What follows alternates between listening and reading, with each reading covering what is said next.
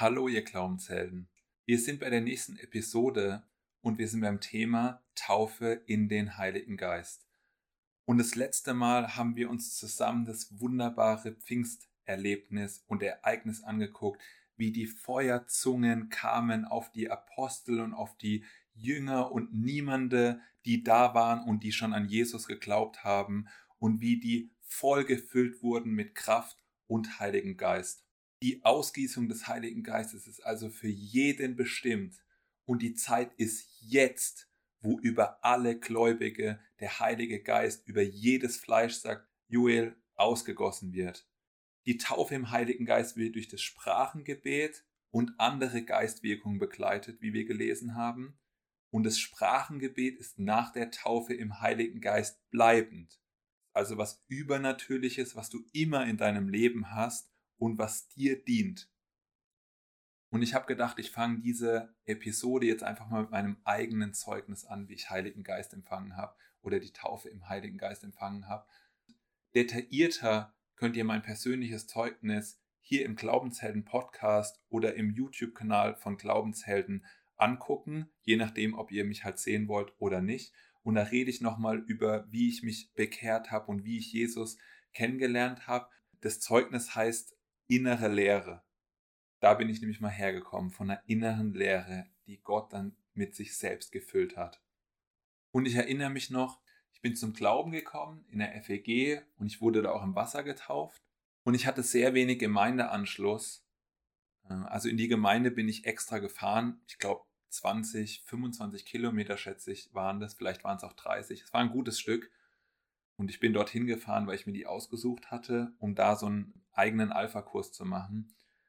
Und ich bin in dieser FEG danach in den Beta-Kurs gegangen.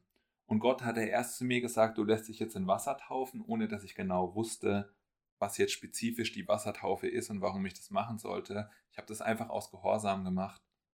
Und ich glaube, das ist auch gut so. Und wir sollten Personen, Menschen, die zu Jesus gekommen sind, auch nicht mit 100 Millionen Fakten überhäufen, was sie jetzt wissen müssen und was nicht, ja. Also wir specken die Wahrheit ab auf dieses Niveau, was die gerade brauchen oder was die gerade hören müssen, ja. Und es ist vielleicht nicht gerade die drei Taufen, die jetzt jemand, der fortgeschrittener ist, genau und detailliert erklärt, was es ist. Das ist vielleicht ein, guck mal, du wirst errettet und Jesu Blut wäscht dich rein, ja, und du wirst heilig und du bist dann Teil ähm, von seinem Leib und von seiner Gemeinde. Und dann gibt es die Wassertaufe, wo du einfach da nochmal zeigst, ähm, dass du innerlich neu geworden bist und es ein äußeres Zeichen ist und du kannst ähm, auch Zeugnis geben, wenn Personen anwesend sind. Und dann gibt es noch dieses Krafteinbekleidet sein, ja. Und das kann man sozusagen relativ einfach auch ausdrücken. Ich glaube, manchmal ist mehr, mehr weniger. Und ich glaube, manchmal ist es auch wichtiger, dass man selber weiß, von was man redet und was gut für den anderen ist, den man anleitet, damit er tiefer in Jesus gegründet wird. Mein Zeugnis zur Taufe im Heiligen Geist. Ich habe damals angefangen gehabt, die Biografie von Reinhard Bonke zu lesen und er hatte da viel von Heiligem Geist beschrieben und ich habe auch selber dann Bibel gelesen und habe einfach gesehen, ja, die Apostel empfangen das und die scheinen es auch weiterzugeben und es scheint was für mich zu sein. Und ich habe dann einen Hunger bekommen, ja. Also direkt nach der Wassertaufe war das dann so, mir fehlt was. Irgendwie habe ich das Gefühl, ich, ich brauche noch was anderes. Es war nicht so, als ob ich mich nicht hätte gefüllt gefühlt mit der Liebe Gottes und mit seiner Gegenwart.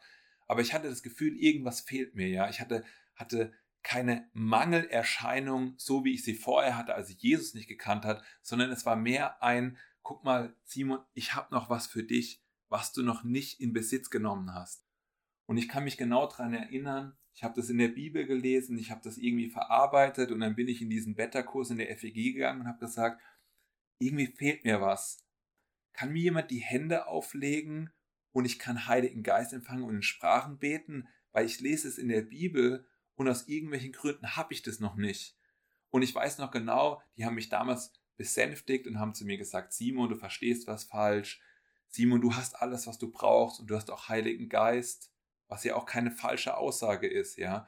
Wenn wir uns 1. Korinther 12, 13 angucken, dann steht da, wenn der Heilige Geist uns in den Leib Christi hineinversetzt hat, dann sind wir getränkt in einem Geist, ja. Natürlich hat man Kontakt mit dem Heiligen Geist, wenn man wiedergeboren wird.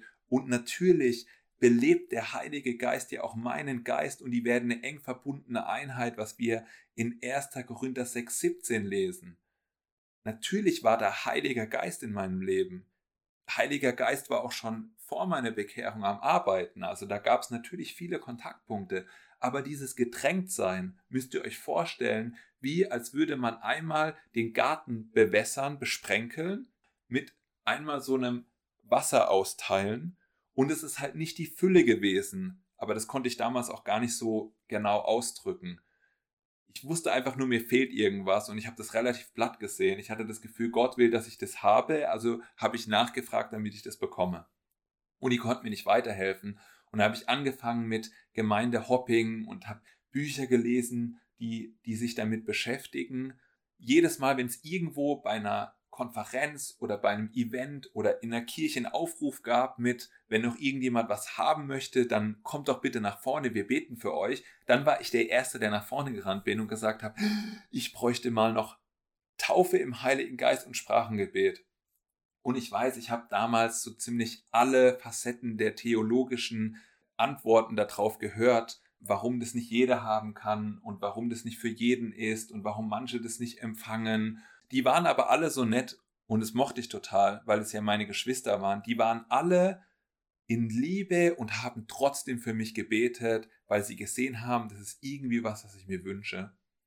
Und ich erinnere mich noch dran, ich habe damals in einem Buch ein Gebet gefunden, ganz am Ende. Das ging über eineinhalb Seiten.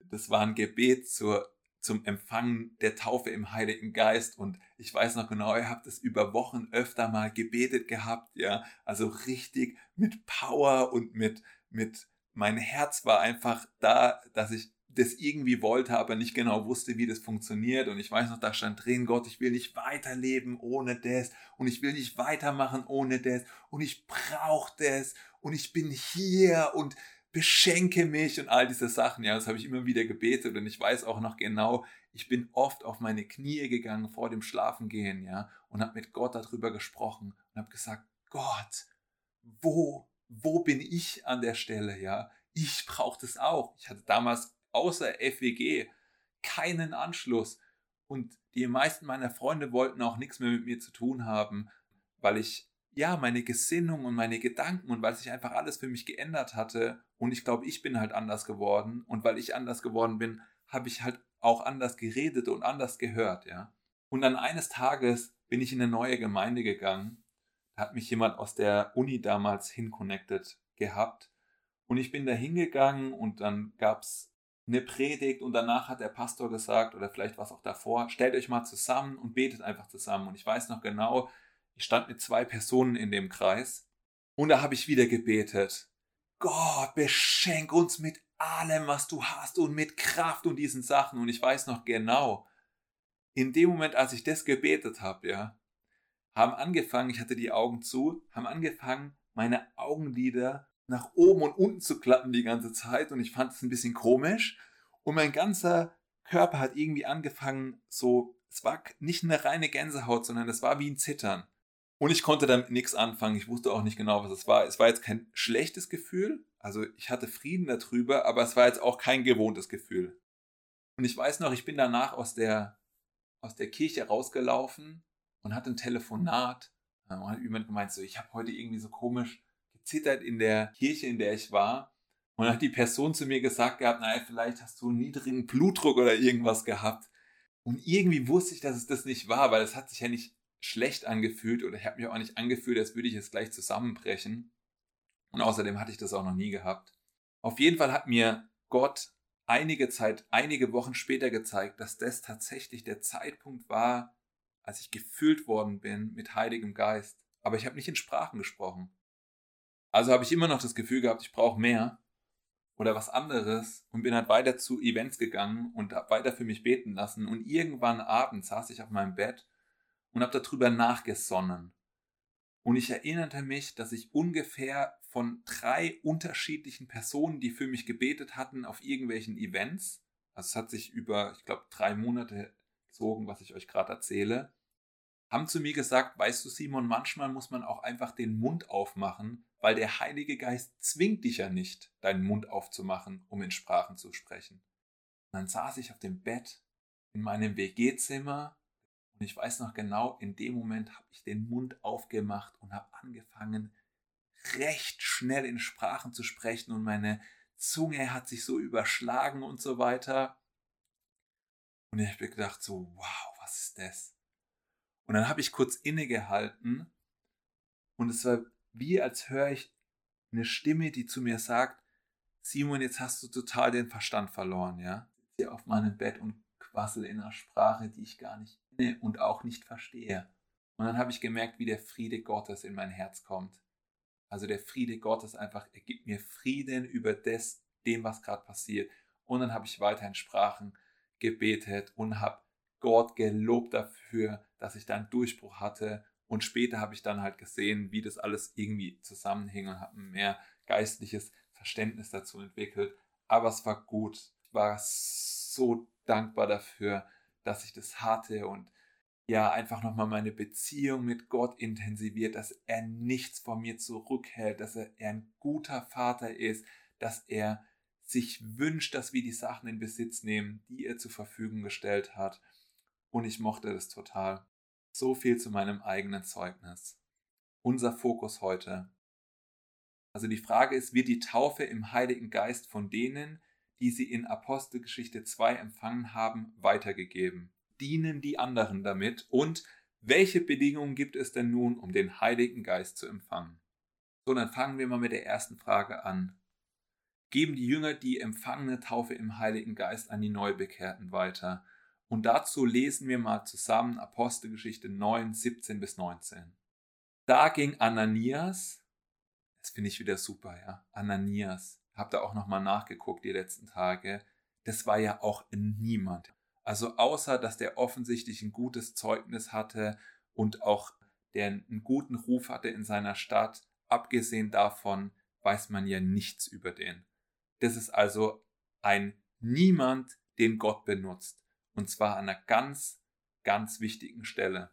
Da ging Ananias hin und trat in das Haus. Der hatte ja von Gott empfangen, er soll da hingehen und Saulus die Hände auflegen, dann Paulus später, und trat in das Haus und er legte ihm die Hände auf und sprach, Bruder Saul, der Herr hat mich gesandt, Jesus, der dir erschienen ist auf der Straße, die du herkamst, damit du wieder sehend wirst und erfüllt wirst mit dem Heiligen Geist. Und sogleich fiel es wie Schuppen von seinen Augen, und er konnte augenblicklich wieder sehen und stand auf und ließ sich taufen, also Wasser taufen. Und er nahm Speise zu sich und kam zu Kräften. Was erleben wir hier? Wir erleben, wie Paulus gerettet wurde. Jesus ist ihm erschienen, dieses helle Licht, er fällt zu er fällt auf die, auf die Hände, er fällt nieder, er erblindet und dann ist er in diesem Haus. Und der Ananias wird von Gott beauftragt und geschickt, um ihm die Hände aufzulegen. Und er bekommt sein, seine Sehfähigkeiten wieder, er sieht wieder und er empfängt Heiligen Geist. Und danach lässt er sich Wasser taufen. Das heißt, wir sehen diese Niemande, die im Heiligen Geist getauft wurden und in Kraft und Wahrheit umhergehen, ja, die hat Gott benutzt, um weiter die Taufe im Heiligen Geist, den Heiligen Geist auszuschütten. Schauen wir uns noch eine andere Stelle zusammen an. Apostelgeschichte 11, 12 bis 18. Und der Geist sprach zu mir, ich solle ohne Bedenken mit ihnen ziehen. Es kamen aber auch diese sechs Brüder mit mir, und wir gingen in das Haus des Mannes hinein. Die Situation ist Petrus, und er wird zu den Heiden geschickt. Das erste Mal. Und er sieht vorher ein Gesicht, merkt, dass Gott ihn da mitschickt, sonst wäre er wahrscheinlich gar nicht mitgegangen, weil es ja damals für Juden nicht üblich war, das Haus von einem Heiden zu betreten, weil er dann unrein geworden ist. Und er berichtet uns, wie er den Engel in seinem Haus stehen sah, der zu ihm sagte, sende Männer nach Joppe und lass Simon mit dem Beinamen Petrus holen.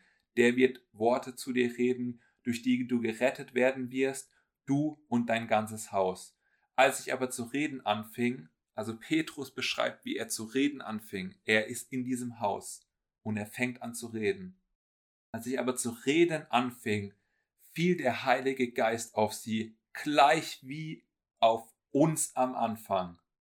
Da sind wir beim, bei der Taufe im Heiligen Geist. Warum?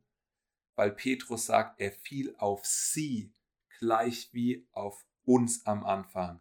Da gedachte ich an das Wort des Herrn, wie er sagte, Johannes hat mit Wasser getauft, ihr aber sollt mit heiligem Geist getauft werden.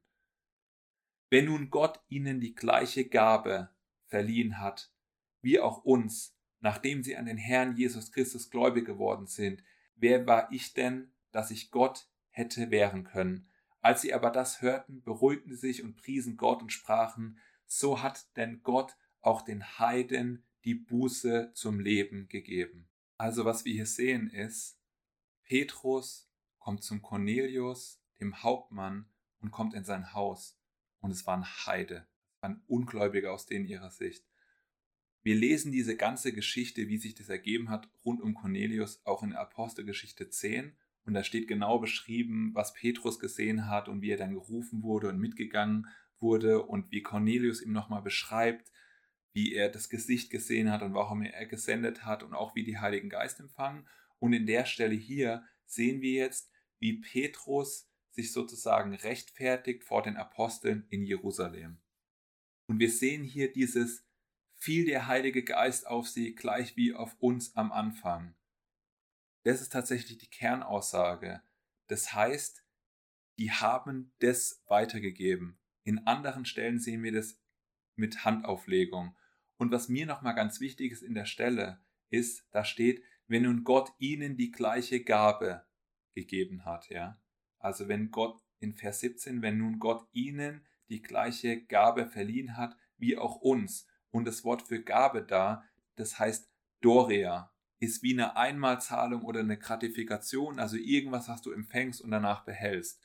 Und es ist nicht das gleiche Wort, das wir in 1. Korinther 12 lesen zu den Gaben, ja. Da steht Charisma, das sind Gnadengaben und eine genauere Übersetzung aus meiner Sicht ist Gnadeneffekte. Das kann man zum Beispiel nachlesen in der Scripture for All Übersetzung. Wenn ihr das mal googelt, die finde ich immer sehr hilfreich. Die haben also die Gabe, die Taufe im Heiligen Geist empfangen und die blieb auf ihnen und sie hatten auch das Sprachengebet. Wir sehen also, Petrus erlebt, wie diese Sachen weitergegeben werden an andere, die gläubig werden. Schauen wir uns noch mal eine Bibelstelle an. Apostelgeschichte 19, 1 bis 7. Es geschah aber, während Apollos in Korinth war, dass Paulus, nachdem er die höher gelegenen Gebiete durchzogen hatte, nach Ephesus kam. Und als er einige Jünger fand, sprach er zu ihnen, Habt ihr den Heiligen Geist empfangen, als ihr gläubig wurdet?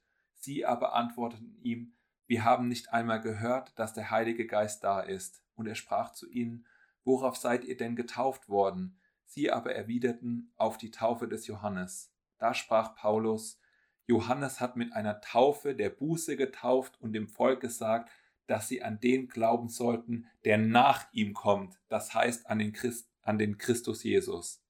Als sie das hörten, ließen sie sich taufen auf den Namen des Herrn Jesus, und als Paulus ihnen die Hände auflegte, kam der Heilige Geist auf sie, und sie redeten in Sprachen und Weissagten. Es waren aber im Ganzen etwa zwölf Männer.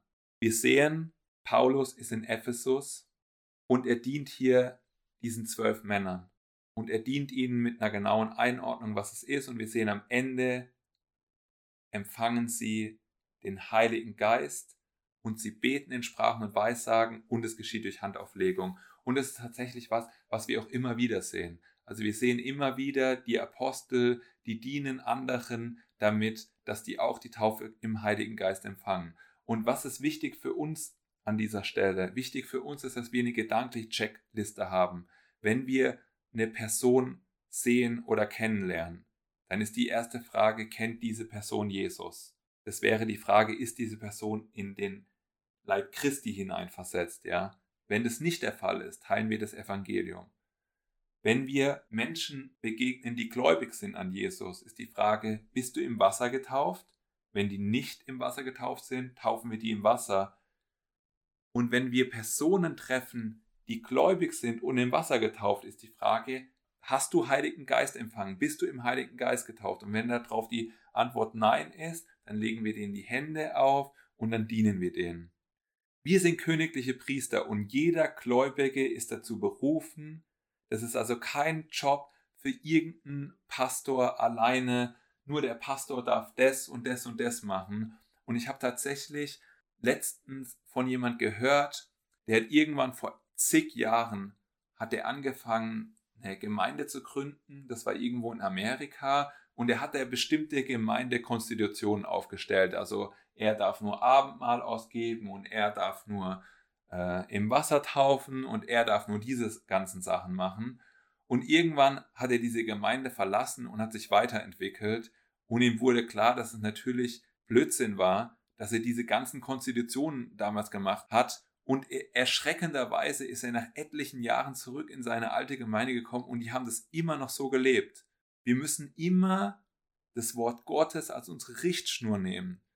Und das, wozu uns das Wort Gottes befähigt, das ist das, was wir machen können. Und tatsächlich ist es auch gut für eine Gemeinde, wenn es sich nicht alles auf den Pastor zentralisiert, weil eine Gemeinde dann viel schneller, organischer und gesünder wachsen kann. Wir sind ja alle dazu berufen, dass wir Jüngerschaft leben. Also das Fazit daraus, wir sehen, dass die Apostel und auch niemande wie der Ananias anderen darin dienen, im Heiligen Geist getauft zu werden. Welche Bedingungen gibt es denn nun, den Heiligen Geist zu empfangen? Wenn ich das jetzt ganz kurz ausdrücke und recht flapsig, dann ist es einfach nur, du musst errettet sein. Wenn du errettet bist, bist du Teil des Leibes Christi und es war's. Ansonsten gibt es die normalen geistlichen Prinzipien. Was sagt die Bibel dazu? Naja, die sagt, du sollst bitten und glauben, dass du es empfangen hast und mehr oder minder ist es nichts. Also du bist errettet, genauso wie ich errettet war in meinem Zeugnis. Und dann fragst du, bittest du einfach Gott, dass du das empfängst, was er für dich vorbereitet hat. Und dazu gucken wir uns nochmal kurz zwei Bibelstellen an. Eine steht in Lukas 11, 9 bis 13.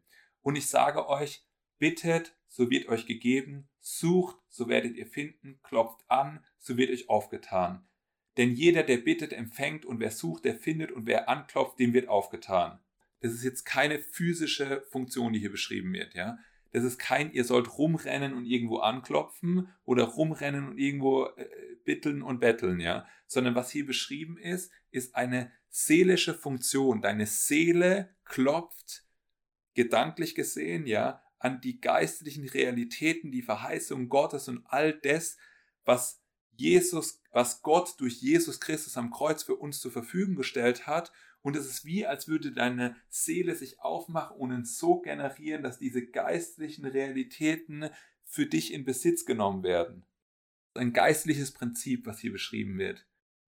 Welcher Vater unter euch wird seinem Sohn einen Stein geben, wenn er ihm um Brot bittet?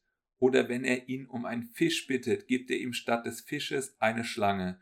Oder auch wenn er um ein Ei bittet, wird er ihm einen Skorpion geben. Wenn nun ihr, die ihr böse seid, euren Kindern gute Gaben zu geben versteht, wie viel mehr wird der Vater im Himmel den Heiligen Geist denen geben, die ihn bitten. Was wird hier beschrieben?